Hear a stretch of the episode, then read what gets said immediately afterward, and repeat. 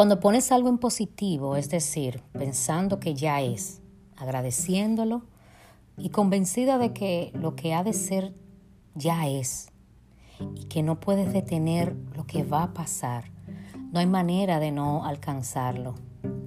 Si no pasa, créeme que no era lo mejor para ti. Una amada en Facebook me preguntó, a propósito de las afirmaciones, me decía, coach, ¿y por qué hay que ponerlas en positivo y en presente? Bueno, y la respuesta que le di fue corta, aquí la voy a ampliar un poco, pero fue un poco corta. Yo le dije, bueno, porque cuando pones y escribes y piensas y verbalizas tus metas, tus propósitos en positivo y en presente, ya estás dando por hecho de que eso va a ocurrir. Y te insisto, y se lo dije a ella y se lo digo a ustedes, si no pasa, es que había algo mejor que eso, aunque uno no lo crea. Es más fácil pensar en que algo no se, no se nos va a dar, esa es nuestra tendencia, y entonces empezamos a rendirnos mucho antes de intentarlo e incluso cuando las cosas no empiezan a salir bien. Tendemos a boicotearnos constantemente porque así justificamos el fracaso. Usando el maravilloso, yo sabía que eso no se iba a dar. Yo sabía que no lo iba a alcanzar. Yo sabía, yo sabía. Usted no sabía nada. Usted lo que estaba era boicoteándose porque nosotros somos boicoteadores profesionales. Esa, esa profesión debería existir porque aquí hay mucha gente y usted lo sabe. No se me haga la loca, loco. Lo sabe que muchos de nosotros somos boicoteadores profesionales. Y yo te pregunto, ¿y qué tal si vivimos intencionalmente positivos? O sea, viviendo como si todo fuera posible, trabajando para que todo se nos dé. Bueno, nada se da, pero bueno, vamos a, vamos a usar esa frase, se nos dé. Yo, que sufro de pronoia, bueno, ustedes saben ya en mis redes que pronoia es la tendencia de creer que todo conspira a favor.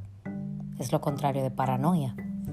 Entonces yo estoy confiada en que cada persona que conozco viene a mi vida a ayudarme, ya sea a obtener algo o a ponerme más cerca de eso que yo quiero, o a mostrarme algo a través de una traición, a través de un enojo, a través de mostrarme algo que no me gusta de mí. Es en nuestro interior, amados, amadas, donde radica la capacidad inagotable de hacer que las cosas pasen. Son nuestros pensamientos los que van a ir dando forma a lo que vamos deseando. Y si tú o, cualquier persona que tú conoces vive pensando en que tiene mala suerte y que nada le va a salir bien, bueno, yo la felicito, te felicito. Estás creando lo que estás pensando. Cada uno de nosotros tiene la capacidad de crear. Lo que no podemos pensar es que lo que deseamos se va a dar sin ningún esfuerzo del universo o esfuerzo nuestro, o sin ninguna preparación, o sin ponernos eh, de verdad en eso, de manera intencional. Eso es absurdo. Lo que yo le puedo asegurar por experiencia propia es que cuando yo pienso y actúo desde la certeza de que hay un a todo orquestado, de que, de que hay una fuerza motora, de que yo tengo eso que el universo es, de que, de que hay un poder interno y lo reclamo, las cosas se me dan porque se me dan, amados. Sí que sí, sí que sí. Ustedes me escuchan en la próxima. Yo les sigo leyendo. Gracias por su mensaje. Y qué bueno que ya estamos en el 2020. Este es un año que, que nos va a traer muchas cosas buenas, muchas cosas buenas. Y así es. Feliz año nuevo. Bye bye.